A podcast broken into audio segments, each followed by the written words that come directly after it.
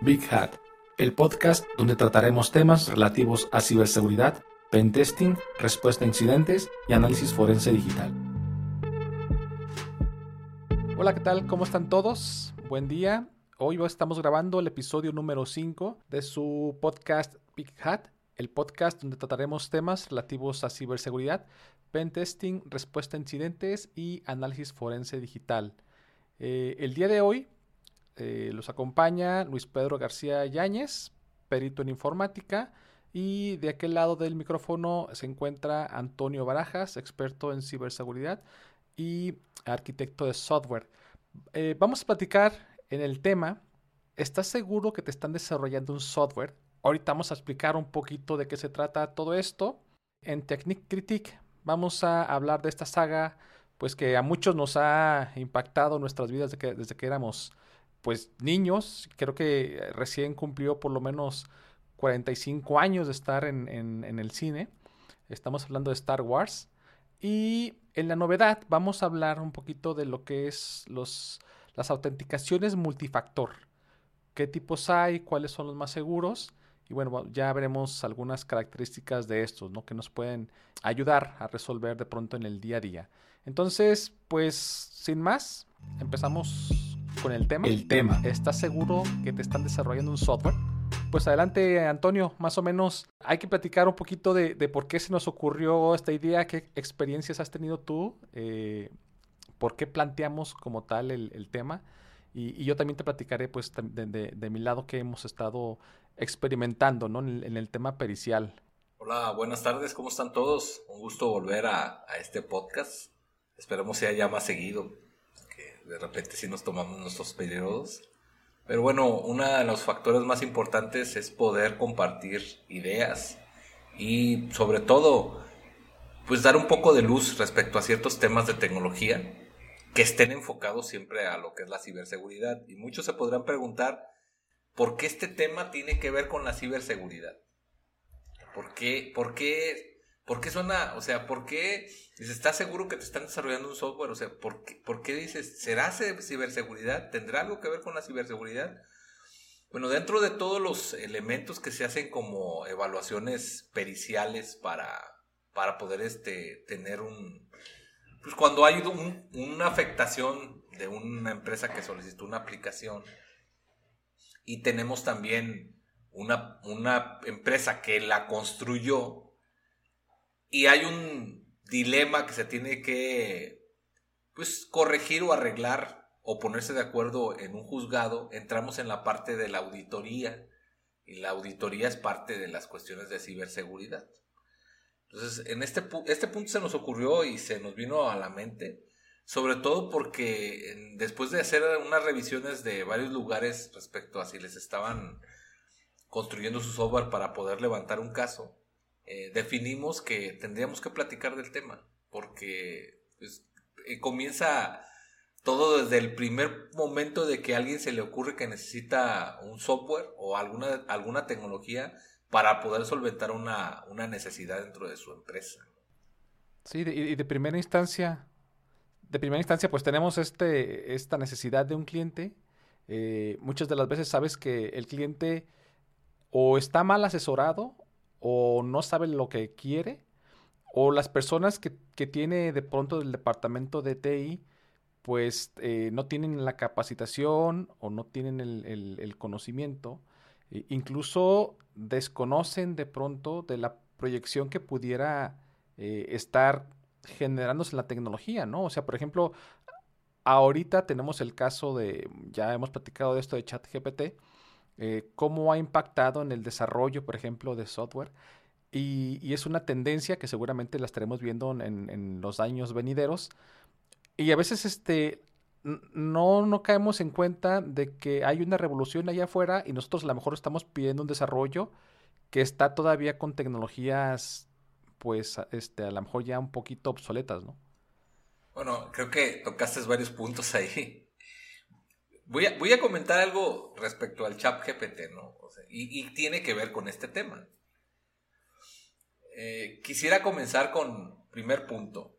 En nuestra organización hay una necesidad y a alguna persona sea un directivo, gerente o alguien que toma decisiones, define que necesitan una aplicación o necesitan algo para solucionar el problema. Pero vamos a resumirlo al término de programas o software, ¿no? Los que se utilizan. Entonces, dice, necesitamos un software que resuelva cinco cosas que se les vinieron a la mente y dijeron, no, pues que necesito que haga el punto A, B, C y D. Y de pronto llegan a su área de TI y su área de TI es un área de soporte. Pues si estamos hablando de una empresa grande, normalmente puede tener unos encargados de servidores, de bases de datos, etcétera. Y hasta puede ser que tengan contratadas empresas externas que se estén haciendo cargo de las aplicaciones que usan. La mayoría de las empresas tienen softwares de terceros y que les resuelven problemas en general, ¿no? Pero suponiendo de que tienen esa necesidad, partimos desde un punto en el cual llegas al área de TI y les comentas, oye, tengo esta necesidad y necesito que, lo solventen, ¿no? yo recursos humanos o yo este eh, almacén o, cualquier área que trabaje dentro de la, de la, de, la, organización. organización ajá. Cualquier eh, área que diga, es que tenemos esa necesidad y necesito que lo investiguen. Entonces, llegamos ya a la siguiente etapa. La siguiente etapa es que llegas con un área eh, que tiene ese, ese supuesto ese conocimiento y, resulta que si es una empresa pequeña, tienen a una sola persona o a dos. Bueno, puede ser máximo tres, dependiendo del número de empleados. Que el cuate lo único que le falta es reparar licuadoras. Porque, o sea, en la mente de, muchos directivos es como que si ese cuate es un experto en electricidad electrónica. Él, instala programas y alarmas y este todo en tu casa, no todo lo que tenga que ver con tecnología. Sí, sí, o sea, lo ponen así al... Pero voy a ponerme un nivel un poco más arriba. esta empresa no está tan pequeña, o sea, ya saben que... Pero llegan ahí y le dicen, necesitamos esta necesidad. Invitan al de TI, a la persona de TI, que supuestamente es un súper experto. Y le dice, pues tenemos esta necesidad, necesito que nos ayudes. Y entonces llegamos al tema en el cual esta persona, si es profesional, porque hay muchos que no lo son, va a hacer una investigación en serio y va a decir, bueno, si es verdad, eh, no existe ningún software que cubra al 100% la necesidad que nosotros tenemos. Algunas otras ocasiones no haces investigación y directamente dice, pues si quieres una aplicación, pues que se haga la aplicación, ¿no? Sí, perdón. De, ahí, ese punto que tocaste se me hace interesante, ¿no? O sea, no existe un software que, tenga, que esté en la venta, que se adapte a tus necesidades, ¿no? A veces es ajustarlo, o sea, de ahí, de ahí surge, creo que principalmente la necesidad del desarrollo para ti, ¿no? O sea, con, tus especificaciones muy particulares, ¿verdad? Sí, pero aquí quisiera puntualizar algo antes de pasar al siguiente, al siguiente nivel, ¿no?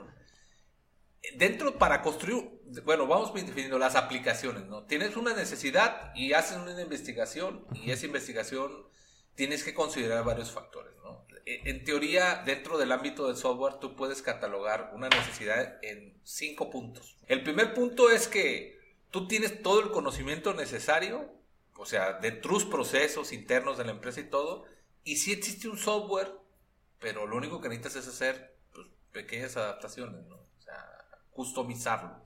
Entonces tienes el nivel 1. Luego vamos al nivel 2. Ok, no es customización. Existe el software, pero tú tienes que desarrollar módulos nuevos. Entonces, ese es un nivel número 2. Y luego tenemos un número 3 que no existe el software y tienes que construir todo, pero vamos partiendo del supuesto que tú realmente tienes todos tus procesos bien detallados, no una necesidad, que ese es el primer planteamiento con el que empecé. Luego está el nivel número 4, que es decir, no existe el software lo tienes que construir, pero aparte mucha de la tecnología que necesitas tampoco existe, ¿no? Y luego, pero se puede investigar y se puede crear, ¿no? Porque a lo mejor sí hay investigaciones y puedes construir las cosas. Pero está el nivel número 5. El nivel número 5 establece que sí tienes tus procesos, pero ni existe la tecnología, nunca nadie ha investigado nada de eso. Es algo totalmente nuevo, ¿no? Entonces cada uno de esos niveles te va dando una estructura de cómo es que vas a, dimensionar una aplicación, ¿no?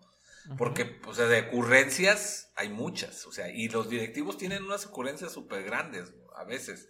Y, y luego lo peor son las ocurrencias respaldadas por una persona con menos, con poco conocimiento, pero que está encargada del área de TI, que les da también cuerda a esas ideas y no son viables, ¿no? Pero vamos suponiendo, estoy haciendo suposiciones muy, muy explícitas.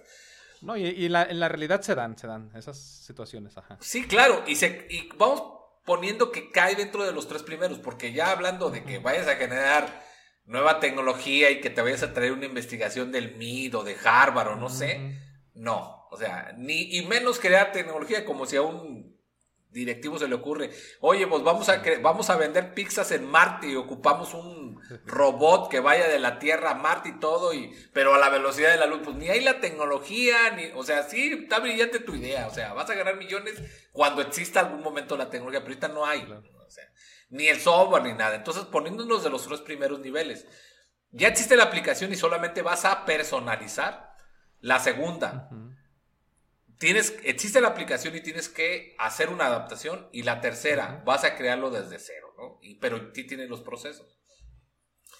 Entonces, si haces una buena investigación, puedes caer en cualquiera de estos tres primeros puntos, ¿no? Y tú puedes en ese momento definir, ¿sabes qué? Sí existe el programa, pero pues necesitamos hacer esto. Entonces, pues, llegamos ya al siguiente nivel. O sea, hubo un requerimiento, se le pidió al área de TI, si es un área de profesional, hace la investigación y posteriormente plantea las opciones que existan. Pero luego ya llegamos al punto número 3, que es aquí donde ya empezamos a, batallar, ¿no? Y, que es por lo que yo estaba ahorita tratando de tomar el tema del chat GPT, ¿no? Perfecto, o sea, ya sabemos que es el nivel 3, lo tenemos que construir desde cero y suponemos que tenemos todos nuestros procesos detallados. O sea, hay alguien que te dice, mira, del paso 1 al 5, hasta un tonto llega del paso 1 al 5. Pero ese requerimiento está a un alto nivel, a un nivel que lo entiende eh, todos menos las computadoras, ¿no? Y menos un personal técnico. Si tú te, te das cuenta que es un desarrollador, o sea, una persona que construye software, pues es una persona que convierte lo abstracto. Abstracto, sí, O sea, eh, lo que alguien pensó, un proceso, en algo que una computadora pues puede desarrollar, ¿no? Operaciones, instrucciones. Operaciones, instrucciones. Y aquí existen varios niveles, ¿no? O sea, que, no se toman en cuenta, sobre todo en, las, em, en la mayoría de las empresas, ¿no? Bueno, empresas muy grandes sí tratan de tener un poco de más estructura, ¿no? Aunque a veces te lleva sorpresas. Les cuesta, les cuesta. Les cuesta, pero entonces tenemos que tener una persona que defina el producto que tú quieres qué características debe tener, cómo se debe comportar, qué necesidad va a cubrir, todo, para que esté claro la especificación del negocio, de lo que necesitas de una aplicación. Posteriormente de ese product owner o el dueño del producto, tiene que pasar a un ingeniero de software.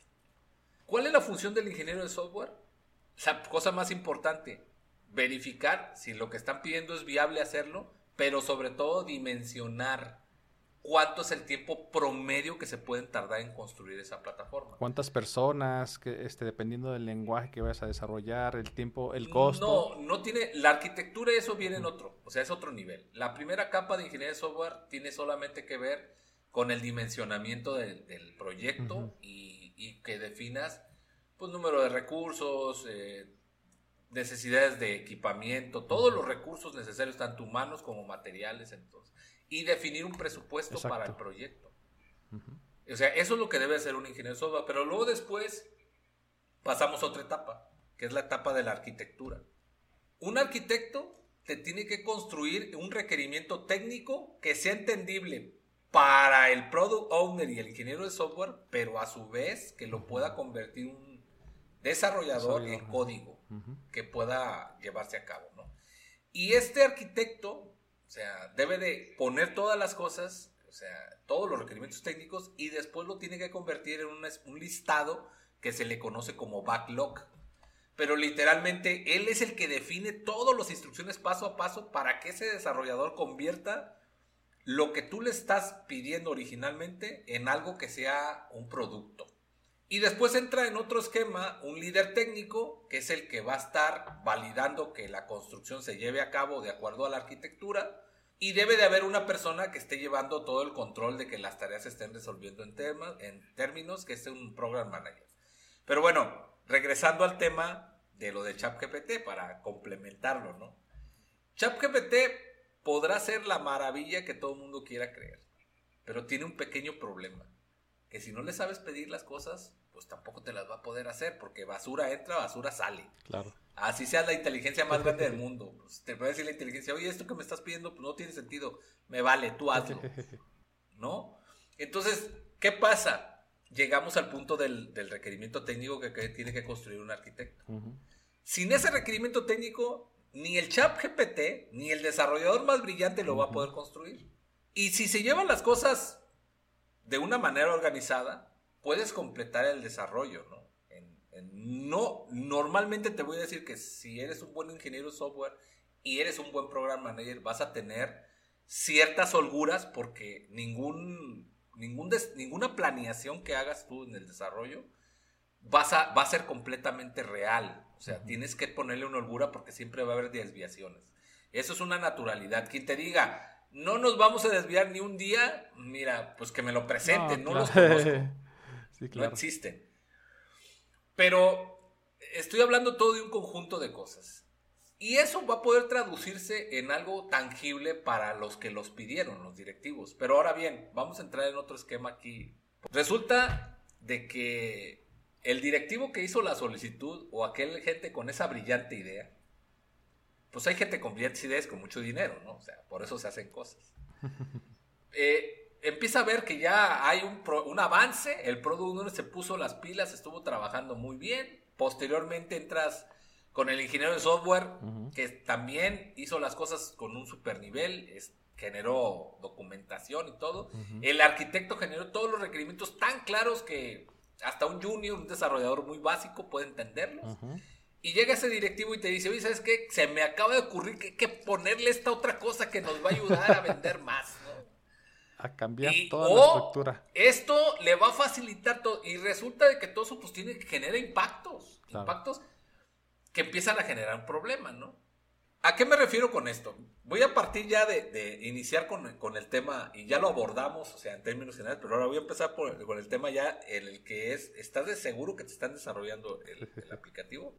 Primer supuesto, ¿no? O sea, el, el hecho de que tú creas que contratando desarrolladores puedes construir una aplicación. Yo conozco gente muy buena en el desarrollo y sin una buena arquitectura o, que tenga un buen planteamiento para generar arquitectura, pues te va a terminar generando un programa con puras porquerías. La otra, si por más bueno que sea, si no lleva un control de qué tiene que estar entregando con ciertos tiempos y con qué calidad y, y qué, cuáles son realmente las expectativas que estás esperando, pues tampoco te lo va a poder terminar. Entonces tenemos el tema aquí, punto número uno de esta parte, ¿no? El creer que contratar desarrolladores te va a resolver el problema, ¿no? Hay empresas que yo conozco que dicen, vamos atrasado, tráete otros tres desarrolladores. ¿Sí? Y, o sea, conozco gente que contrata desarrolladores y después dice, ¿sí qué los pongo a hacer? Sí. Porque desde el principio está mal planteado todo, ¿no? Claro. Ahora, voy, a irme al tema de, de ¿qué, ¿qué involucra. Comenzando hicieron el requerimiento, el ingeniero, el OPRO no lo definió bien, el ingeniero lo definió bien, el arquitecto lo definió bien, pero no lo van a desarrollar in-house, o sea, interno, ¿no? Contratan a un tercero que lo va a empezar a construir. Y este tercero, pues también tiene el mismo, tiene problemas similares, ¿no? Pues es una empresa normalmente, un software factory, un solo proyecto tendría que ser tan redituable de mantener toda la empresa. O que tuviera células independientes para que lo estuvieran construyendo. Pero resulta de que la mayoría de las empresas que conozco aquí son empresas muy pequeñas.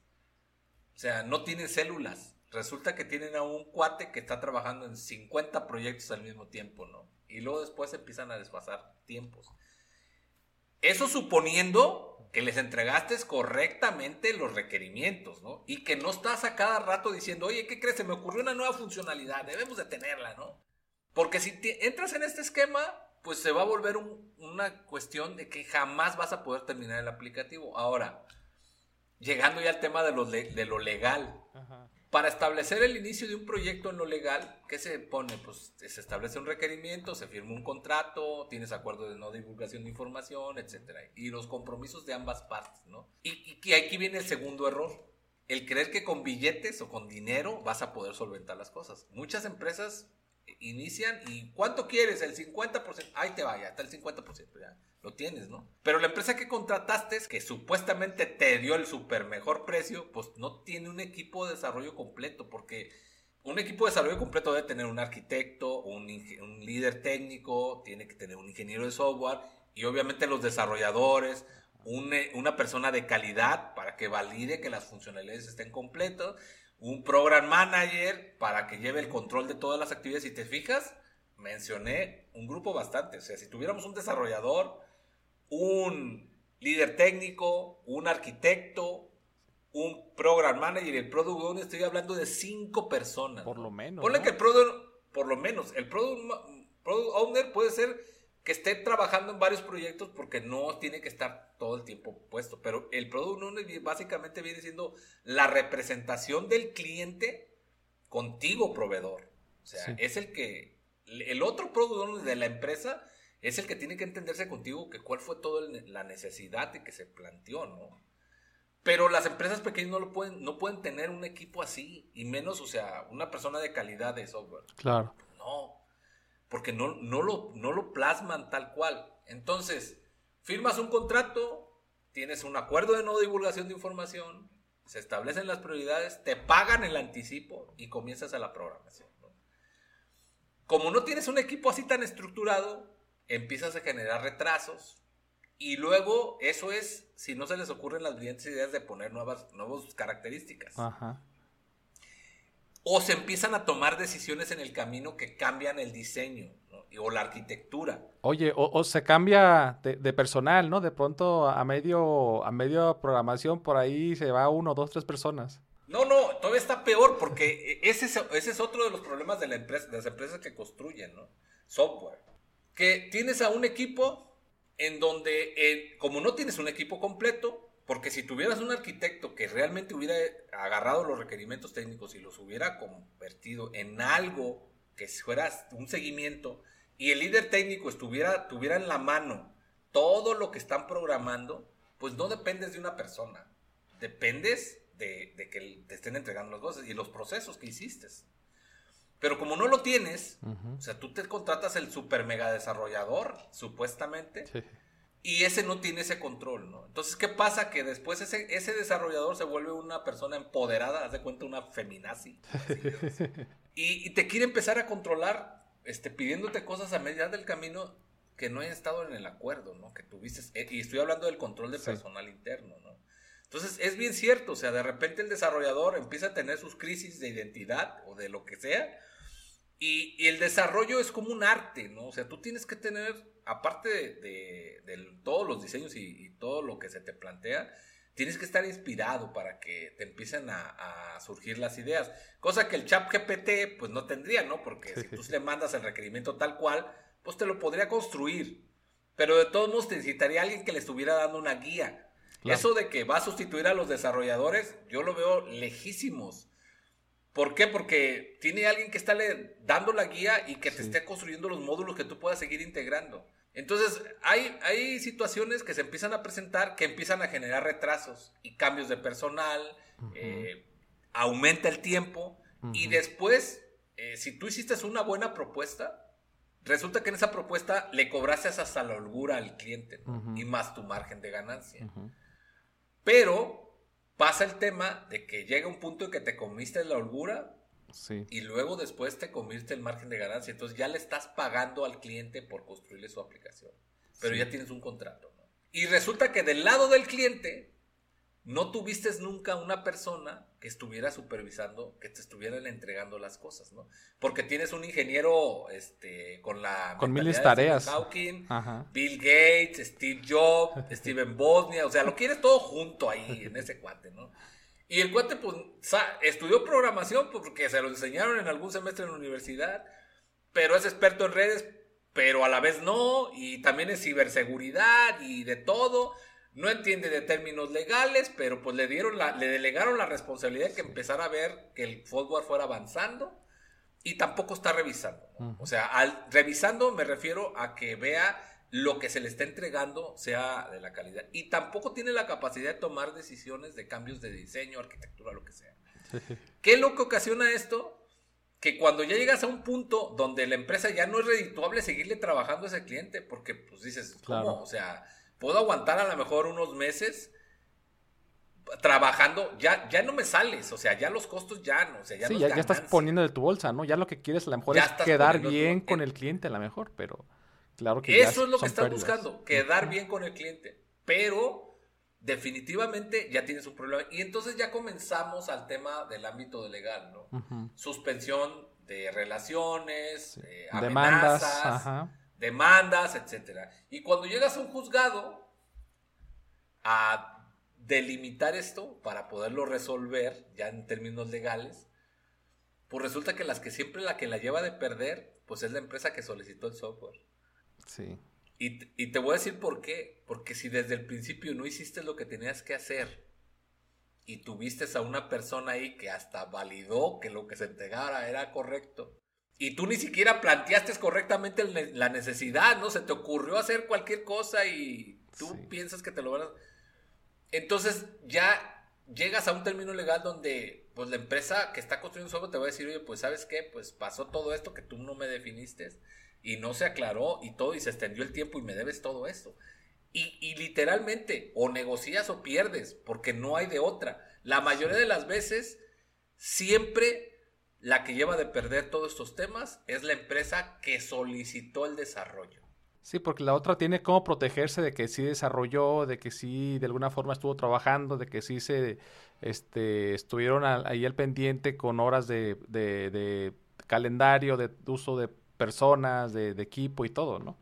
Correcto. Y, y, eso es, si estamos hablando de que supuestamente todo medio fluyó, ¿no? Claro. Porque siempre existen detalles en el camino, ¿no? Que, por ejemplo, te estoy pidiendo que me entregues un equipo, un servidor, y me, en vez de entregármelo en la fecha 1, me lo entregas en la fecha 10, ¿no?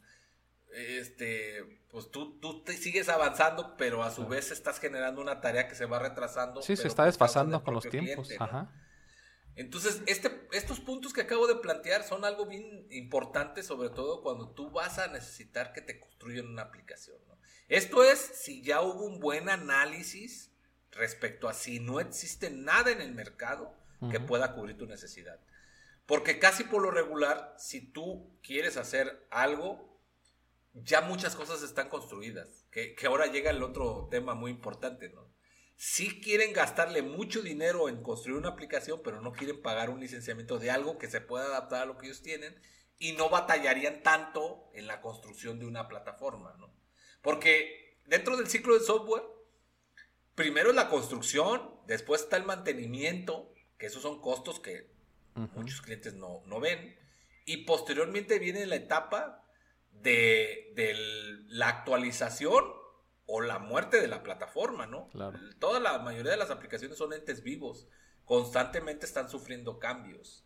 Entonces tienes que tener eso también en cuenta cuando inicias un proyecto. Ahora, ¿cuáles son los problemas que te encuentras en la mayoría de los lugares así, no? Que es cuando tú le dices, oye, tienes que destinarle X cantidad de dinero en que hagas la ingeniería de software, la arquitectura y todo, dicen, no, no, no, no, no, no, no, no, no. Vamos metiendo desarrolladores. Eso. Esa es una frase. y, y, es, demuestra el total desconocimiento de lo que es construir una, una aplicación, que es como desarrollar una tecnología, ¿no? Sí, no, o sea, ese es todo un equipo, o sea, realmente ahorita que lo mencionas, estamos hablando de que son, como comentaste, ¿no? De seis a siete roles distintos de personas que tendría que tener entonces la organización para poder solventar más o menos la, necesidad del desarrollo, ¿no?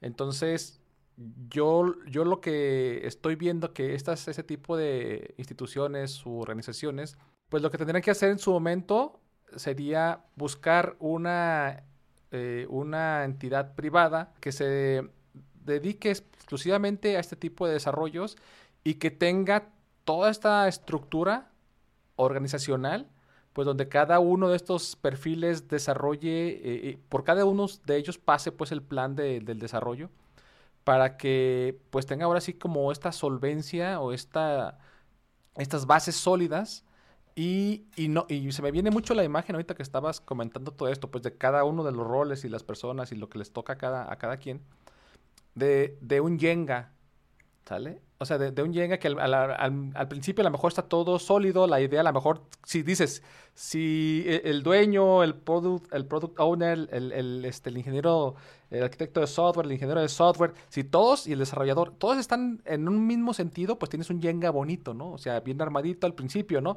Claro. Pero si cada uno de estos presenta alguna debilidad o no existe incluso, no puedes de cuenta que le estás quitando tres o cuatro fichas de un fregadazo y estás, vas a dejar ahí una un desarrollo pues todo enclenque, ¿no? Ahí todo vulnerable este, de la estructura básica. ¿Qué, es, qué, ese es otro de los problemas que te encuentras en muchos lados, ¿no? Llegas y, oye, ayúdame a, actualizar el software. Ok, pásame la documentación. No hay, No hay. Eh, o sea, dices tú, ¿cómo que no hay? No, pues es que el desarrollador, que, que ese es uno de los problemas más comunes, ¿no? Se fue y, ahí lo dejó a medias trabajando. Y luego el desarrollador no es experto en bases de datos y no te diseñó este, particularmente cómo es la base de datos. Y, como dices, no, no hay esta, esa documentación en ninguno de los escalones, ¿no? Ese es, ese es, la mayoría de las cosas se deben de establecer que tienen que ver con el recurso económico si tú quieres ahorrarte lana en algún lado, vas a tener una porquería. Ahora, existen soluciones para todo esto, ¿no? O sea, pues yo lo que recomiendo normalmente es que in-house tengas el arquitecto y el líder técnico. Porque los product owners puedes tenerlos, eh, pero a su vez, o sea, puedes tener una empresa que te haga el levantamiento o el requerimiento y lo puedes complementar con business analyst, ¿no? Y puedes tener ahí, pero dar el seguimiento y la recepción del producto para que tú contrates una empresa externa que te ponga a los desarrolladores, ¿no? Y tú estés dándole el requerimiento técnico que a su vez lo puedas eh, ir dando el seguimiento a través del líder técnico. Y entonces ahí tienes ya una rutina que te va a llevar a tener una mayor confiabilidad de que lo que te están entregando está cumpliendo las cosas. Pero debes de tener en cuenta que mientras dure el desarrollo, esos roles deben de existir contigo.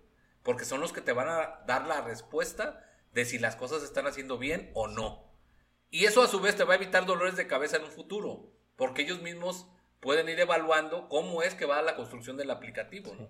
Sí, no, no, no. Y fíjate, ahorita también me, acordé de otro punto que seguramente te tocó y, este, en algún, algún asunto en particular, a mí por lo menos ya me tocó, este, como un granito, como quitar una pieza más a este Yenga, ¿no? Los requerimientos lo, eran de una empresa estadounidense se hace la traducción, la empresa que iba a desarrollar este, hace la traducción a su lenguaje nativo y la traducción no es una, una traducción técnica, entonces la hace un perito, como estamos hablando de temas legales, la hace un perito experto en traducciones, pero no es perito en informática.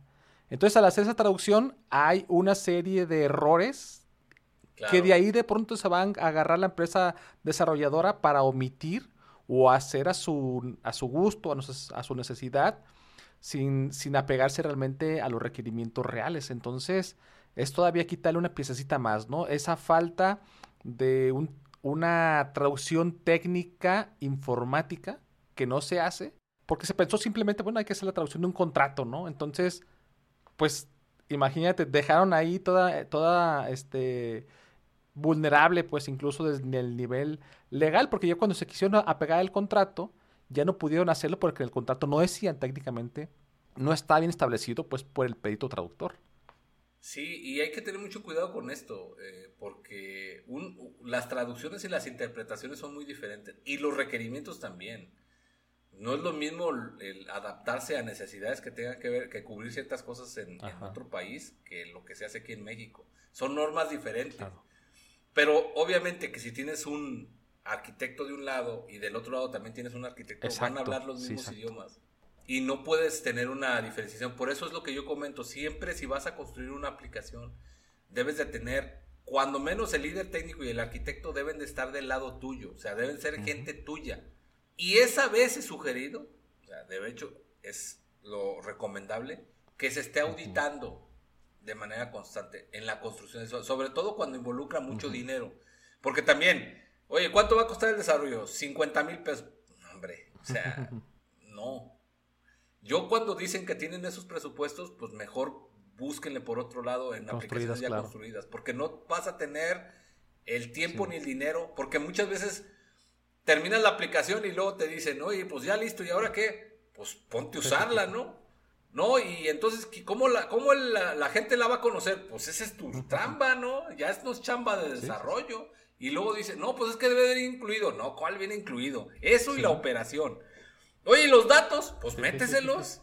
No, pero es que no están. Pues tú tienes, tienes que meter. No, es que eso viene incluido. No, no viene incluido. O sea, la operación no viene incluida. Sí, y eso hay que definir en los contratos también. Definitivamente. Este, y fíjate, o sea, también, o sea, hablando de vulnerabilidad, o sea, ya aquí hay un tema, nos pasó por ahí una experiencia que tuvimos ambos este, en un análisis que hicimos a, una a un software que se desarrolló para una empresa. Se tuvieron que quedar con la aplicación anterior, ¿no? Entonces, esta aplicación ya tenía vulnerabilidades, ya estaba fallando, ya estaba sobrecargada, ya era obsoleta, pues vas a entonces a postergar el tiempo en lo que se resuelve el tema legal en tener una plataforma actualizada vas a utilizar todavía esa tecnología que a lo mejor tenía todo ese tipo de fallas, ¿no?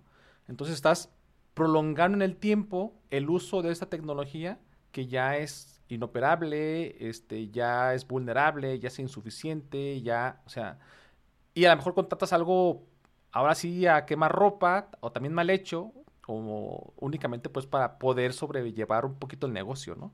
Sí, y esos son de los temas que cuando entras a, esta parte de construir una plataforma, tienes que ponerte a, revisar y es parte del trabajo de un ingeniero de software. O sea, definir si es viable o no y el plan de contingencia en caso de que no se puede lograr en los tiempos, ¿no? Cosa que tampoco lo veo viable. La mayoría de, los, de las empresas que se lanzan a construir desarrollos tienen tantas deficiencias por conocimiento eh, o desconocimiento más bien de, del, todo lo que involucra construir una plataforma que a veces omiten muchos detalles que si tienes a gente experta te puedes quitar.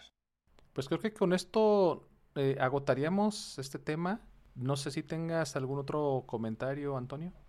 Bueno, mi, mi mayor comentario es, ¿quieres evitar dolores de cabeza? pues trata de hacer las cosas eh, bien desde el principio y todo parte de un buen requerimiento. Aun cuando quieras sustituir a tus desarrolladores por ChatGPT o cualquier otra tecnología de inteligencia artificial. O contratar muchos desarrolladores. Pues esa O contratar muchos desarrolladores. O sea, las empresas creen, tráete otro desarrollador.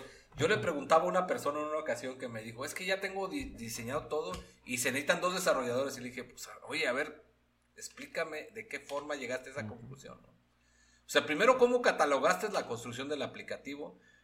Sí, ¿cómo llegaste a, cómo hiciste el dimensionamiento en tiempos? ¿Cómo definiste qué tareas son en paralelo y qué son de manera secuencial? Que te permita decir, con dos desarrolladores de nivel senior, lo termino en dos meses. O sea, ¿cómo llegaste a esa conclusión?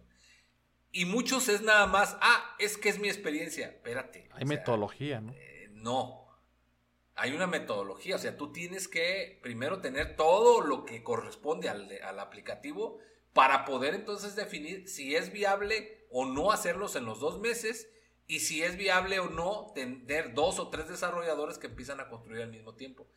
Porque de que existen cosas que se pueden hacer en paralelo, sí, pero van a haber otras con dependencias. Y no puedes llegar a eso si no has hecho un diseño.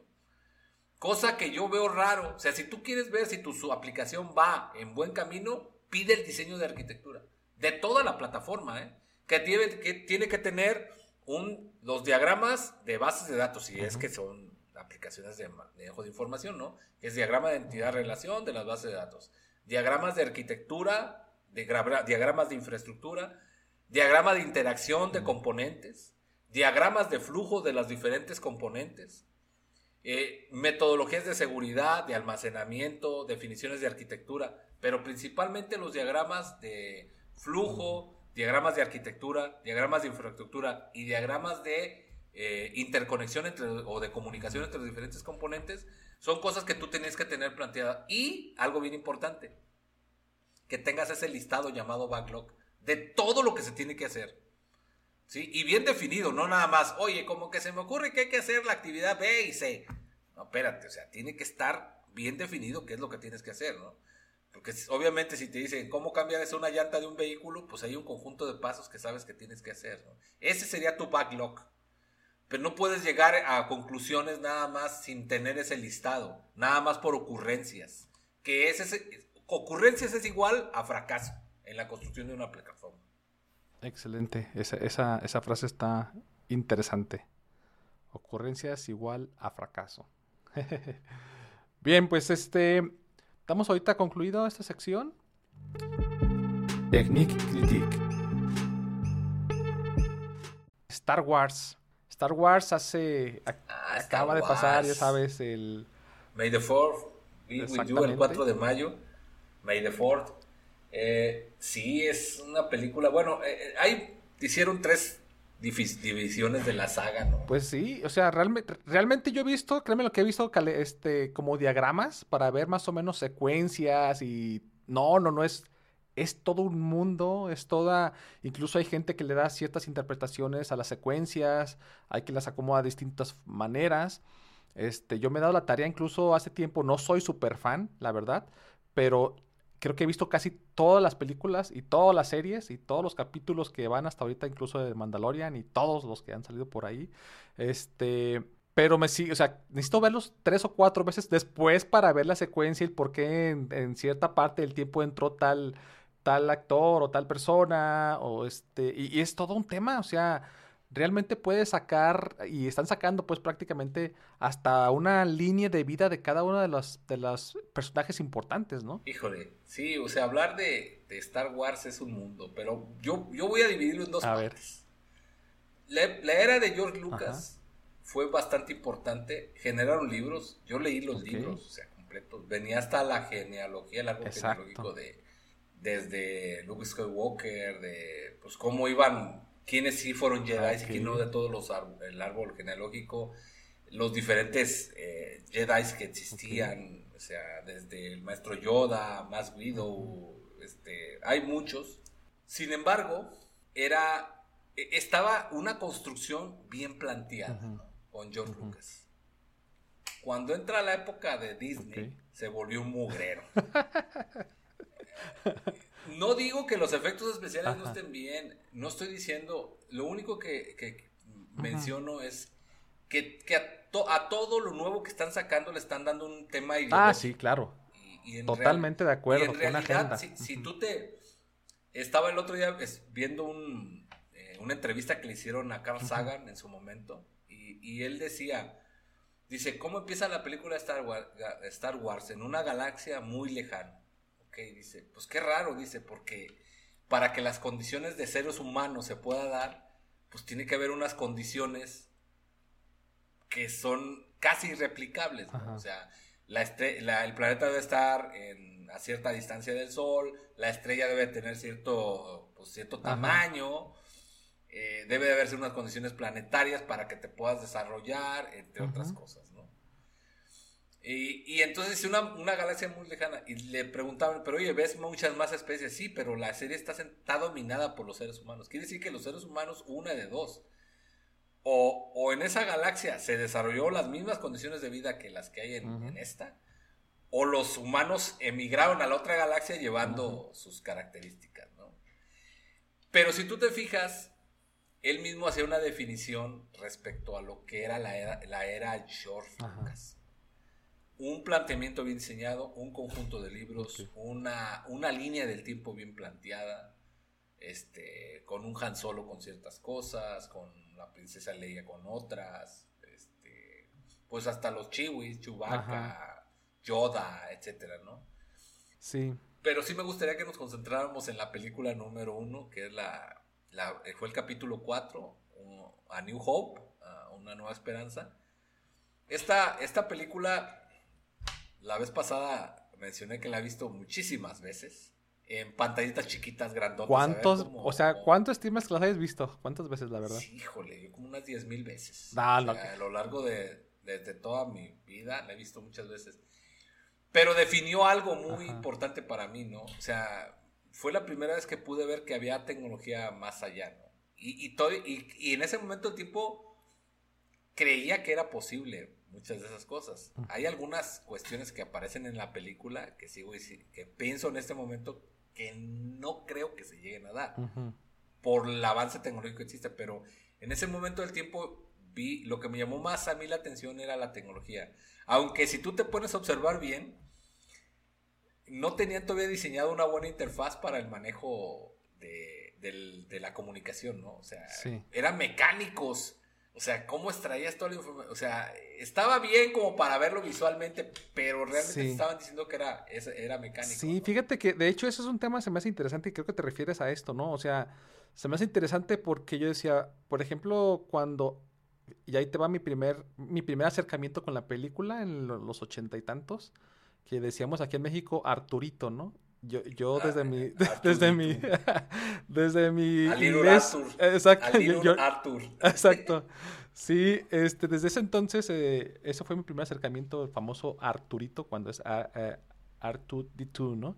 Entonces, este, este dispositivo o este droide, esta característica, yo decía, eh, cuando te, se conecta a una puerta, de pronto eh, con este tipo de movimientos que hacía con esa interfaz mecánica como acabas de mencionar. Yo decía, ¿qué está O sea, ¿realmente qué es eso? o sea, ellos tienen de pronto acceso a mucha información lo, que, lo hemos visto a través de todas las películas, ¿no? Pueden desde abrir una puerta, bajar planos, este, a, una, serie de, transmisión de, información de alguna forma, pero si es como mecánico, eléctrico, electrónico, eso es lo que está raro, está interesante porque yo diría, bueno, si, si cuando ellos intentan abrir una puerta a la cual no tienen acceso, esta parte mecánica sería el equivalente a hacer como un tipo de ataque eh, por diccionario por decirlo así, o sea, con todas las combinaciones posibles hasta encontrar como el eh, como abrir una chapa, tal cual, ¿no? Pero luego ya ya cuando logras cierta cierta apertura mecánica, tiene que haber un flujo de información, ¿no? ¿O cuál sería el supuesto? sí, el supuesto es de que, ok, ya lograste descifrar esa parte mecánica y ahora sí ya fluye la información, pero tampoco queda claro cómo fluye la información. Porque literalmente las búsquedas como hace, las hace de manera mecánica. Y eso me viene a la mente de cuando vi la primera vez un laboratorio limpio donde construían discos duros aquí en IBM, ¿no? Ajá. O sea, lo primero que vi era esa parte. O sea, fabricaban los slides y tenían un conjunto de discos y veías exactamente lo mismo, ¿no? Cómo se desplazaba el slide entre las diferentes entre los diferentes discos para estar leyendo o cómo se movía a lo largo del propio disco por los diferentes sectores, ¿no? Que es algo similar a lo que trataron de emular, nada más que este, pues era un movimiento ya más pensado, ¿no? Y, en la parte de Star Wars, como que en ese momento del tiempo todavía no les quedaba claro cómo es que se podía realizar ese tipo de, manejo de información. La otra, yo creo que han de haber tenido una super mega planta de energía porque eran puros foquitos, ¿no? O sea, como que esa era la indicación de super alta tecnología. Sí, sí, tenías más foquitos, mejor. Muchos tableros, muchos focos prendidos y apagados, ¿no? O sea, no veías que tuvieran una función, simplemente casi casi tú tienes que interpretar la combinación de colores para, pues como si fueran ceros y unos o algún tipo de lenguaje binario, ¿no? Porque no traen... Sí, pero me, llama, a mí me llama, te, te, voy a decir, hace muchos años trabajé yo en la cigarra la moderna y yo me acuerdo que los paneles de control de las diferentes máquinas, pues tenían indicadores que eran con foquitos, ¿no? Sí. O sea, y tú tenías que estar pendiente porque después salieron otro tipo de foquitos que eran como LEDs, pero al principio eran focos, focos, ¿no? Sí, y eso te decía alarmas, te decía que le faltaba algo, o sea, eran indicadores, ¿no? Y lo que me viene a la mente con eso de, de la película de Star Wars, que literalmente yo creo que cada función dentro de la nave era un foquito, ¿no?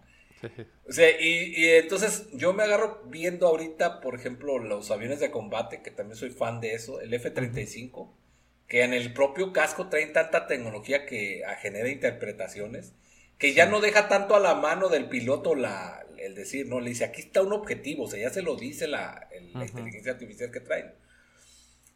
Y en este caso, imagínate ese mismo piloto para un avión de, la, de los que están definidos en Star Wars. O sea, si tienes mil focos ahí que te diga cuál es el al que vas a atacar, está complicadísimo, ¿no? O sea, debemos de entender que pues era 1977, por ahí, estaba muy complicado, que todavía las computadoras personales apenas estaban saliendo y la mayoría de las macrocomputadoras realmente eran eso, o sea, eran unos discotes de cinta con foquitos. Y los foquitos básicamente eran pues el, flujo que venían dándose de los diferentes componentes dentro del servidor o del, de la maquinota que existía en ese momento. Ahora, otro punto importante que fue el que me motivó a mí a estudiar una ingeniería que era este el Little Arthur R2D2 fue poder ver cómo es que tenías una entidad sin que fuera una persona que tuviera capacidades de movimiento, que eran mecánicas, a su vez de comunicación. Y si tú nos conocías, pero el R2D2 habla en binario. Sí, ese es un tema interesante también. Me acabo de dar, o sea, tal cual, es, es lenguaje binario. Y tenemos a otro, un robot protocolario, CTPO, el C3PO, eh, que, tenía unas características diferentes porque su principal función era dominar los idiomas para poder ser cortés y tener análisis de costumbres, ¿no? Pero a mí el que más me, em, me llevó a hacer, eh, decir, yo quiero hacer uno, fue el R2D2, el Little Arthur. Sí, no, este, a, mí te digo, me, llamó mucho la atención ese tema, ¿no? Cómo, cómo eh, interactuaba con desde el punto de vista, yo ahora lo, veía como un tipo de seguridad en redes, ¿no? O sea, el, cómo te conectabas a la red principal, tal cual, eh, y cómo podía extraer información, robarse información, abrir puertas. Este, justamente esta película que mencionas, The New Hope, eh, cómo, se, cómo llega a salvar de alguna forma a, la princesa y, ya ves que los estaban apachurrando pues por ahí en unos, los intentaban como los contenedores de basura los contenedores de basura exactamente no entonces llega hasta localizar el lugar y pues tener el control de alguna forma y parar ese, esa trituradora no sí porque imagínate con esos esos movimientos mecánicos o sea qué, qué velocidad deberías de tener si te fijas cuando me estás describiendo es una escena que está en la Estrella de la Muerte, que era una supernave gigantesca. Ajá. Y si vieras un método mecánico, si ahorita, por ejemplo, hacer una búsqueda en una base de datos de varios teras es tardadísimo, ¿no? O sea, y más si está, no está indexada y de manera secuencial se vuelve algo complicado. Imagínate hacerlo manualmente con un método mecánico. O sea, llegar a buscar el sensor que tiene detectado a las personas que están dentro del contenedor de basura, ¿no?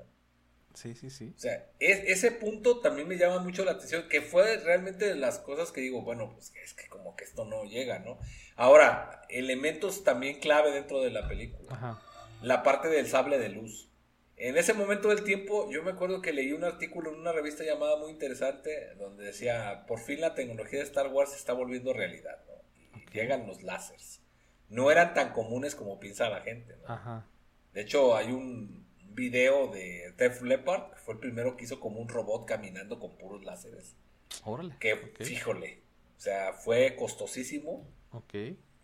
Porque tenía que tener una sincronización de diferentes cosas, pero no había eso. Entonces, leo el artículo y era una investigación que estaban haciendo en una universidad de Estados Unidos, no sé si en el MIT, que tenían un... Eh, el láser era una super máquina gigantesca con transformadores y una serie de cosas para poder direccionar la luz en cierto punto. Y tú ves la película y lo traen en un sable. O sea, porque las armas también son láser, pues, pero el, sable como tal, como comportarse como una espada. Imagínate el, un haz de luz, todo lo que tendrías que tener pensado para darle un tamaño Limitarlo, exactamente. Limitarlo a la fecha y darle el ancho y todo. Exacto. A la fecha no se puede. No, no, no. O sea, Y yo creo que es el sueño de cada uno de nosotros, ¿no? Tener un sable de luz que se escuche y se sienta y que, y que esté limitado a cierto rango, ¿no? Imagínate, o sea, todo lo que tendría que involucrar en tecnología que todavía no es posible. Y, yo hablando del tema de las... No, y, y, que fuera un arma, porque todavía las, las pistolas que traen ahí, los este, fusiles y entre otras cosas, pues como que medio puedes entender y dices, pues, ah, ok, la fuente de luz las pones a cargar, etcétera. Sí, sí, sí, sí. Pero un sable que nunca se le acaba la energía, o sea, estamos ahí tenemos eh, rompiendo hasta leyes de entropía y de la termodinámica y todo, este, en una sola película, ¿no? Con cosas muy avanzadas que estaban por encima de su tiempo, como el levitador, el auto levitador de, este, que se ve la, en, cuando llegan a Moss Eisley, Ah, no, no, ya pensé que lo, sí te acuerdas. Oh, Star Wars. Sí, sí, sí, claro. Sí, en Star Wars hay un, un, auto este, que trae Mark Hamill, en, la, en la película, que era este chico Skywalker, muy, muy ad hoc, era Leia y Luke. Bueno, el auto era un auto de levitación y la mayoría de los vehículos eran levitados. ahorita en este momento tampoco existe. O sea, hay, puedes generar levitación, pero imagínate, para generar una levitación magnética, pues todos los lugares donde pasaran deberían de ser pues ferrosos para que puedas generar esa levitación. Sí, sí, si acaso hay trenes, ¿no? Que había escuchado por ahí, hay un tren este japonés que sí tienen, pues toda la vía, o sea, todo el camino tiene que estar como dices, ¿no? Se tiene que tener un, un este mecanismo magnético para que lo levante y tenga por lo menos menos fricción, ¿no? Exacto, y en la película tú los ves que andan en el desierto, y todo, ¿no? Ajá. Entonces, ¿cómo generabas eso que tampoco existe? O sea, este, como tecnología. Ahorita muchas personas pueden decir, bueno, lo emulamos con un dron, o sea, le ponemos varios eh, motores. Sí, sí, sí, pues sí, pero no es una levitación completa. sí, natural, ¿no? A lo mejor ahí el, planeta en el que estaban tendría algún tema magnético que se aprovechaban de ese magnetismo para de manera natural levantar el vehículo, ¿no? Claro que meten ciertas cosas este, como unidades de medida. No sé si notaste, por ejemplo, cuando hablaban de, de la, del alcohol milenario, que podía tener una velocidad de X cantidad de parsecs. Sí, sí, sí. Entonces yo me acuerdo que en esa revista interesante, muy interesante me puse a ver qué era un parsec. Y un parsec es la distancia que existe de la Tierra al Sol. Ese es un parsec. Entonces, que en un segundo podría ir de la Tierra al Sol, ah, súper veloz la, y la otra habla mucho de la velocidad de la luz. Y si tú te pones a observar dentro de la película, hablan de una galaxia completa, ¿no? Si para ir a la estrella más cercana a la velocidad de luz nos vamos a tardar un año, no sé cuánto. Sí, y ahí resulta que así. Entonces iban a más de la velocidad de la luz. Claro. que ya, ya excedimos esas este, normas que, que, se establecieron, ¿no? Para que la materia no se descomponga, no sé cuánto, o pese tantísimo que hagas uno de medio y cosas eh, físicas. Ahí, ahí, también entramos en temas más de, debate porque, pues si tú, sabes cuál es la fórmula de, la, generación de energía. La energía, ¿no? Energía es igual a la materia por la velocidad de la luz al cuadrado. Cuadrado, ajá. Ok, si vas a llegar a la velocidad de la luz, tú, tú tienes que tener una capacidad de generar esa velocidad y por lo tanto, entre más incrementes la velocidad de la luz, más masa necesitas. Entonces se vuelve algo que es casi imposible, porque entre más masa, más potencia necesitas. Entonces nunca puedes llegar a alcanzar eso, ¿no? Aunque en la película sí lo ponen como que ya lo lograron resolver. Claro, voy a poner un acotamiento, ¿no? Este acotamiento tiene que ver con la como están actualmente las leyes de la física y cuántica y todo, no tenemos manera de romper ese ese Esa limitante hasta Esa limitante por el momento. Por momento. Porque nuestras eh, investigaciones hasta ahí llegan. No, no, no. Literalmente tú puedes teorizar y poder decir, pues no, no se puede, ¿no? Nuestra ciencia. Porque si hablamos de tecnología, no, no, o sea, todavía basamos nuestra este, poder, potencia en cuestiones químicas. La gasolina. sí, o sea, fósiles, combustibles No, no, no, tenemos, ni siquiera llegamos a llegar a esa ciencia que dice, oye, pues... Lo que está en la teoría todavía no llegamos ahí, ¿no? No, no, todavía no tenemos, todavía no tenemos esas capacidades, ni creo que las tengamos, ¿no? ¿Por qué? Porque tienen otros, hay otros factores que son diferentes. El otro día escuchaba a un filósofo eh, que está en YouTube, se llama Diego Rosaray, que este cuate decía, es que no entiendo cómo, eh, dice, cuando tú estás en la, una pirámide, en la pirámide de Maslow, ya ves que la pirámide de Maslow dice, pues la base de, las necesidades, son las necesidades básicas y luego tienes la pirámide, la base son necesidades básicas, ir al baño, dormir, son básicas, dormir. Pero luego tienes una parte intermedia en la cual pues ya no son una necesidad básica, pero que tú puedes hacer cosas que te van a dar un crecimiento. Y la parte más alta es cuando pues ya realmente estás como ayudando y tratando de que todo el mundo llegue. Comodidad o lo que Pero ¿por qué llegas tú a ese punto? Porque todas las necesidades básicas las tienes cubiertas. Entonces, este, te pasas a la, a la parte intermedia de la pirámide donde te puedes dar ciertos lujos. Y entonces él comentaba de lo de viajar a Marte, ¿no? Eh, dice, pues habiendo tantas necesidades básicas, o sea, estás en la base de la pirámide, ¿por qué quieres darte un lujo? O sea, se oye medio raro, o sea, que estamos queriendo hacer investigaciones de ciertas cosas, pero en realidad tienen una connotación diferente, ¿no?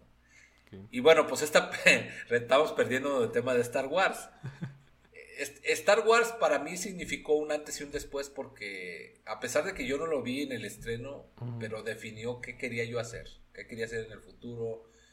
Después me puse a estudiar muchísimas cosas de tecnología, electrónica, mecánica y todo. A pesar de que en ese momento el tiempo era pues más complicado. Ahorita existen muchas cosas que les facilitan los eh, pues hacer muchos proyectos a los jóvenes. La robótica es una realidad, la inteligencia artificial es una realidad, los medios de comunicación para que consultes casi cualquier cosa es una realidad. Nada más es que tengas tiempo de que te pongas a hacer eso. Sin embargo, para mí era una ilusión construir un robot. Ahorita alguien que le digas, oye, pues hazte un R2D2, probablemente muchos lo podrían hacer. Con Arduino. Porque existen los medios. Si tienes el dinero, lo vas a poder construir. Pero no totalmente autónoma, porque todavía no tampoco llegamos a ese nivel de inteligencia artificial. ChatGPT es una red neuronal, o sea, no estamos hablando de una inteligencia artificial como tal que genere conocimiento de la nada. Y entonces, pero el R2D2 probablemente sí podrías construir la parte mecánica y darle algunas funcionalidades en este momento del tiempo. Oye, ya para finalizar, ¿qué tres cosas que te gustarían o que te gustaron de, o sea, de, la serie o del capítulo específicamente? Pues si hablamos de la serie, los robots, la primero. Ok. El, segundo, las muestras de tecnología que hacían. O sea, la verdad estaba fantástico. Pero algo muy importante, ¿no? El cómo todo tenía un, un desarrollo aspiracional, ¿no? El Luke Skywalker era un cuate que venía de descendencia de una persona medio medio friki, que era Darth Vader. Ajá. Pero pues era un granjero que tenía aspiraciones realmente de piloto y después terminó convirtiéndose en algo más dentro de la, de la saga, ¿no? Entonces tiene factores aspiracionales, pero sobre todo de, en realidad de todo lo que es Star Wars, lo que más me gusta son todo lo que muestran de tecnología, todo lo que se puede llegar a tener en esa tecnología. Perfecto. Bueno, yo me quedo con el avance tecnológico también y a mí me, me llamaba mucho la atención este, los Stormtroopers, por, verlos como, como una como una entidad, como algo eh, pues fuera de lo común, no sé, con, sus armas aparentemente basiconas, se puede decir. Pero en aquel entonces yo me acuerdo en los ochentas, pues wow, era todo un, tema. Eh, los sables de luz también, este, súper chidos, me encanta esa, eh, como yo lo veo a la, actualidad, pues como comentamos ahorita, como aún no es posible tener como esa capacidad de que sea como un arma y la tengas contenida, ¿no? Y con una energía infinita, como decías, ¿no? Ahorita. No, no, no. no, no, Y, y sobre todo, yo quisiera manejar alguna vez una nave de esas. un X-Wing o, o, uno, un TIE Fighter, pues, de los malos, eso me encantaría. Creo que con esto terminamos esta parte de Technique Critique. Creo que nos quedamos cortitos, es hay muchísimo material, esto daría para muchas pláticas, se le puede dar muchos sentidos en sí, el, tema romántico, el tema, eh, como comentabas, filosófico. filosófico, aspiracional, este, tecnológico, tiene mucho, mucho, mucho que ver, ¿no? Y pues pasamos un, un poquito ahora a ver... La novedad.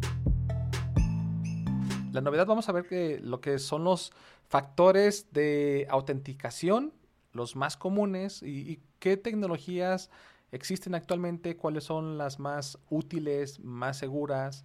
Eh, y yo voy a empezar por una definición que de pronto hasta la propia legislación la tiene aquí, por lo menos aquí en México. Se dice pues que en temas de autenticación hay por lo menos tres cosas, ¿no? Que debes de considerar. La primera es uno que uno sabe, uno que uno sabe, hablamos de una contraseña, por ejemplo, que se supone que únicamente la persona que pueda acceder a una plataforma, a un sistema informático, pues tiene ese conocimiento, ¿no? Tiene dentro de él grabado un NIP que puede a veces mala, malamente utilizarlo a veces como un número, digo, por la facilidad a lo mejor está bien, porque sí somos los humanos, ¿no? Que usamos a veces números de, de, un dígito de nuestros teléfonos o de una numeración de nuestra casa o de fechas importantes en nuestra vida. Digo malamente porque no es una buena práctica. Este, entonces, eso es algo que uno sabe. Algo que uno tiene, un factor de autenticación de algo que uno tiene es esta capacidad de que, bien, si nos acceden a nuestra plataforma informática, pues al, al, hacer ese intento, en automático la plataforma nos mande un correo o un aviso a otra plataforma distinta, como, como comenté, un correo o un token o un dispositivo, un SMS a un dispositivo móvil, para nosotros entonces darnos cuenta que alguien está intentando autenticarse, ¿no? Y tener como ese doble factor de autenticación, ¿no? Sería, sería algo que uno tiene. Tienes en tu poder entonces un correo electrónico, un token, una tarjeta, este, o un teléfono tal cual. Y el último factor de autenticación sería un, un tema biométrico. Es algo que uno es. O sea, entonces estamos hablando de que un componente de algo que sea tanto comportamiento o con un tema físico de la persona, ¿no? Una lectura de la, del rostro, una lectura del iris, un ADN, una lectura de una huella. Entonces creo que de manera general podríamos empezar con esos tres factores de autenticación, este, determinados así, ¿no? Algo que uno te sabe, algo que uno tiene o algo que uno es. Y te falta uno, A ver, es échale. de la ubicación, ¿Ok? el lugar donde te encuentras. Bueno, yo voy a, yo voy a comenzar con esto. Eh, ¿De veras crees que todo esto te da seguridad? Eh, se, se concatena, ¿no? O sea, yo creo que en suma, en suma, una plataforma pudiera utilizar estos medios que concatenados te tienen que dar como esa, esa idea, Sensación. esa sensación, exacto, esa sensación. vi un, pues, un como documental este, de, de hacking, donde con inteligencia artificial, pues con el suficiente entrenamiento, un- una máquina este, de aprendizaje, pudo burlar los cuatro. O sea. ¿qué, qué, qué es lo que quiero decir con esto? Eh, eh, todo el mundo, por ejemplo, lo que, el- lo que tú conoces, ¿no? Que es básicamente traducido en un password. O sea, ese, es- ese sería, y que es el más básico de todos los sistemas de autentificación que existen. Pero eso tampoco es tan seguro porque, bueno, regresando al tema de, de, que, de la flojera que, mental que tenemos Ajá. actualmente, ¿no? Y sobre todo de las futuras generaciones. Nosotros todos estamos en una generación que no tiene ese nivel de flojera, ¿no? Todavía nos apre- todavía- yo creo que todavía te sabes algún teléfono de memoria de alguien, ¿no? Alguien importante. Sí, sí, definitivamente el de mi papá, mi mamá, Claro. mi hermano y sí, sí, sí. todo porque, imagínate, tienes un accidente y dame un número de un contacto, pues ni idea, ¿no? Sí, sí, claro. Aunque existían tecnologías que permitían que tuvieras eso a la mano, pero tú tenías todavía que generar aprendizajes, ¿no? Y todavía tenías que hacer cálculos y todavía tenías que hacer esto, pero el tema del, del password, su nivel de vulnerabilidad, igual que de todos, viene siendo la persona. Entonces, tienes tú un password que, pues si lo haces con las características que te piden para que tener mayor nivel de seguridad, literalmente eh, No es suficiente. no te lo aprendes. Si no te lo, si no te lo aprendes siendo fácil, menos siendo complicado. Y otra cosa con el password, la diversificación. El problema ahorita es que si se te olvida un password simple y lo pones en cualquier lugar, ya lo vimos en la película anterior, ¿no? En la análisis de este, War Games. Ajá. Cómo es que este cuate lograba entrar porque sabía dónde estaba el password. ¿no? Y luego tenemos el tema de que es muy complicado que tú te aprendas una contraseña y más complicado es que te aprendas varias de diferentes plataformas. Entonces tenemos ahí un, un punto muy vulnerable respecto a lo del password, ¿no? Pero vamos poniéndole que tengamos un número 2, ¿no? Algo que tú tienes, que básicamente viene siendo un token. Y ya hablamos de los tokens, que tienes dos. El, es un hardware y tienes uno en software, que ahorita son muy comunes que puedas generar tú esta parte. ¿no? Pero bueno, vamos suponiendo que el password se te perdió y alguien más lo tiene y no tienen tu token, pero si pueden llegar a deducirlo y pues eso a tu vez también se te acaba el segundo, el segundo factor, ¿no? También la forma en cómo lo hacen ahorita algunas plataformas, ¿no? Por ejemplo, si tú quisieras vulnerar Facebook, pues no tienes que vulnerar Facebook. Tienes que vulnerar el correo del Facebook, el correo donde está tu cuenta de Facebook. Sí, entonces con eso ya te estás brincando el segundo factor que existe, ¿no? Muchas plataformas ya lo hacen en este momento que te permiten mandarte un código a tu correo o a tu dispositivo móvil, que ahí venimos en el siguiente tema, ¿no?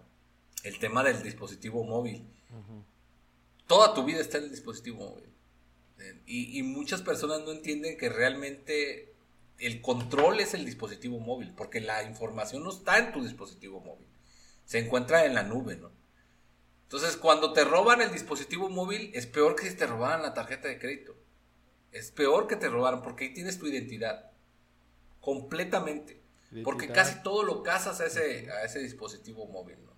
Y entonces tienes el tema biométrico que, que también está acompañado con los dispositivos móviles que te permiten validarte pues tu cara, tu huella digital, entre otro tipo de cosas. Sin embargo, se ha demostrado que todos los equipos electrónicos tienen márgenes de error y sobre esos márgenes de error es sobre los que operan claro. la mayoría de las personas que se dedican a actos, delictivos. Y tienes la parte de la ubicación, que pues es normalmente donde realizas las operaciones. Si tú de veras quisieras darle certeza a tener una aplicación multifactor de, acceso, que, tendrías que tener un lugar fijo para muchas actividades y seguir todos los lineamientos que se te plantean de mejores prácticas para, el uso de, aplicaciones de multifactor, ¿no? Cosa que lo veo muy complicado porque entonces se vuelve un factor generacional. Las personas de cierta edad no lo van a hacer y las personas de la edad de nosotros, pues algunas lo van a hacer. Y las personas que vienen más para adelante no ni siquiera tienen la capacidad de hacerlo. O sea, por lo que te acabo de mencionar, de que ya no les gusta memorizar nada. Y lo quieren todo muy simple. Entonces, ¿qué dicen? Ah, tengo password para todas mis aplicaciones, ¿no? Son 10, ok. ¿Y dónde los tienes? Pues algunos te pueden decir, es que tengo todo en una aplicación que controla usuarios y contraseñas. Y para eso tienes una sola contraseña, ¿no? O sea, ah, está padre, ¿no? Pero ¿dónde lo tienes? En mi dispositivo móvil, o sea, no. Y luego peor, tienes personas que tienen, no, no lo tengo en mi dispositivo móvil, lo tengo en mi computadora. Ok, pues lo tienes en tu computadora, pero tu computadora te dedicas a andar viendo porquería y media, ¿no? y entonces ya estás bien invadido de programas. Entrando a páginas de, hackers y bajando software y todo. Sí, bajando software y instalándolo y haciendo todo ese tipo de cosas. Entonces tienes ya un nivel de riesgo muy grande. Si, si viene siendo el multifactor, disminuye la tasa de incidencia de, de muchos problemas, siempre y cuando tú sigas el multifactor. Porque conozco demasiadas personas que dicen, oye, pues no lo entiendo, pues ayúdame, ahí está el token, hazlo. Sí, yo, yo creo que... Das acceso a todo. Mucho, mucho de los temas que me toca ver en, asuntos bancarios donde a la gente le roban este, su dinero, eh, es gente adulta. O sea, tienes a la gente que no, como dices, ¿no? Que se bajó una extensión para el navegador que no sabe qué hace, este, que le prestó el token a alguien más, este, que se instaló o le hablaban por teléfono y se instaló un programa desde ahí, este, a unos bien extremos hasta que les dan instrucciones vía remota, ¿no? De qué vaya haciendo supuestamente porque está contactado o conectado con la persona del banco, ¿no? Entonces, pues, totalmente de acuerdo. Sí, y bueno, existen, bueno, los factores que acabamos de definir son los más básicos, pero bueno, hay otros factores, multifactores, ¿no? Por ejemplo, los certificados digitales. O sea, tú puedes generar un certificado digital que te permita autentificar que eres tú. O sea, no hay ninguna forma de que se pueda de hecho, hasta te hace una revisión de diferentes datos que también tienen que ver con tus capacidades, ¿no? Porque si no lo sabes y los tienes anotados ahí, pues también pierde vigencia. En la parte de la ubicación, lo que decía la geolocalización IP, es muy importante que tú trates de hacerla, así como cuando dice, no hagas la misma rutina, o sea, todos los días, en vez de irte el camino A, agarra el B. Bueno, pues si nomás hay un camino A, pues vas a agarrar ese camino, ¿no? Pero agarra diferentes caminos. Bueno, la geolocalización IP es o este cuate todos los días este, pasa las transferencias en el baño, ¿no? Voy a poner un caso. O en el restaurante A o en el restaurante B. Ya saben tus usos y costumbres, ¿no? Y, ahí se, pierde un poco eso. Y ahora hay otra, que es la autentificación de un segundo o un tercer dispositivo. Un dispositivo de autentificaciones. Que bajo ciertos criterios puede darte una mayor certeza de que eres tú. Sin embargo, ahorita en este momento Creo que, no sé si eh, platicamos al principio respecto a este tema, eh, pero hablábamos del riesgo de, lo que se pide ahorita en diferentes lugares de tu identidad, ¿no? ¿Qué te piden? Las huellas, tu iris. Si no, no te dan dinero. O sea, vas a un banco y te dicen, oye, a ver, espérame, este, no está actualizados tus datos. ¿eh? Vas a lo del celular y afuera querían que dieras todos tus datos biométricos, ¿no? Vas al SAT lo mismo. Vas a al INE, tienes lo mismo. Te piden todos tus datos biométricos. Y esa es tu identidad. ¿Cómo compruebas que no eres tú? Si todos los factores que actualmente se utilizan para validar que eres tú, los tienen terceros. Que tampoco tiene certeza que, te, que estén completamente cubiertos. Porque, porque una de las cuestiones que más se nota en los gobiernos austeros como las 4T y otros es que no le invierten esos aspectos de seguridad. O sea, creen que con buenas cosas o buenas intenciones se cubre todo. Pues no, no es verdad. O sea, tienes un montón de detalles y, estás poniendo en riesgo a toda la gente. ¿no? Entonces, todas esas autentificaciones multifactor tienen mucho que ver con usos y costumbres que tiene cada persona. ¿no? Y también, como lo mencioné, lo generacional. Entre más grande seas, más vulnerable eres. Porque tienes menos capacidad de absorción de la tecnología. Y, bueno, y, también así como que el contraste, ¿no? Grande y como decías, también las generaciones que vienen por las comodidades. Sí, no, no, no. Los centennials son todo un caso, ¿no? Porque son flojos, son eh, descuidados, comodinos, no quieren ah, realmente esforzarse en casi nada, y tienen puros derechos y no tienen obligaciones, entre otras cosas, ¿no? Pero eh, uno de los temas más importantes en la ciberseguridad es que aun cuando se crean expertos, porque muchos creen que dominar el, las redes sociales es ser un experto en tecnología, ¿no? O, manejar perfectamente el teléfono son expertos en tecnología, son, son operadores, son usuarios, ¿no? Sí. Y no son expertos en tecnología. Oye, Antonio, ¿y cuál sería, ya no más para terminar este tema, cuál sería entonces algún cuarto factor, o sea, alguna solución que tú le veas este como como factor de autenticación? Mira, hace un tiempo estuve trabajando en un proyecto para una empresa llamada Con Dinero, en la cual eh, alguien tenía que certificarte que eras tú. ¿Con dinero baila el perro? ¿Cuál? ¿Con dinero baila el perro? Con dinero baila, no, y con, sin dinero no bailas como perro. Mueves hasta la cola. No, con dinero, y, y, esta empresa era una empresa financiera, o sea, que prestaba dinero, entonces tú hablabas, decías que querías que te prestaran dinero y todo. Y tenías que poner referencias que corroboraran tu identidad. Y no solo estoy hablando de que le hables y diga, oye, ¿conoces a, Luis Pedro? Sí, sí lo conozco. O sea, tenía que ver con que tú también tenías que proporcionar información que pudiera corroborar algo. Es como los juegos que hacen con las parejas, ¿no? Vamos viendo si lo conoces tanto. Ah, está ¿Cuál es su comida favorita? está bueno, sí, sí. Ah, hay cosas que son, no son repetibles. O sea, que, que, hay situaciones en las cuales te pueden garantizar tú, que seas tú.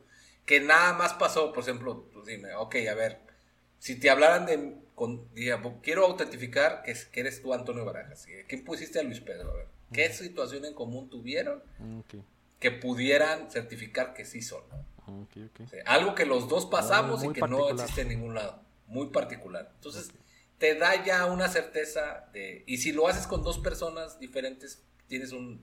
Pero si tú te fijas, estoy hablando ya de personas y no de máquinas.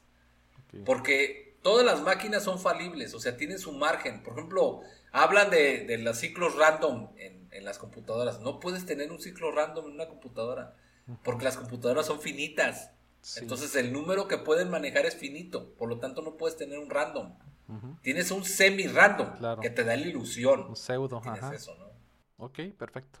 Pues bien, yo creo que con eso terminamos la, la, sesión del día de hoy, este podcast número 5. Eh, no me queda más que despedirnos, eh, agradecer por todas las personas que nos están viendo. Ya tenemos un buen alcance, nos ven en, en muchos países, en España, en, Latinoamérica, en muchos países, en Uruguay, en Brasil, eh, en Canadá, en Estados Unidos, entonces pues me da, en Marruecos, en la India, pues nos da mucho gusto.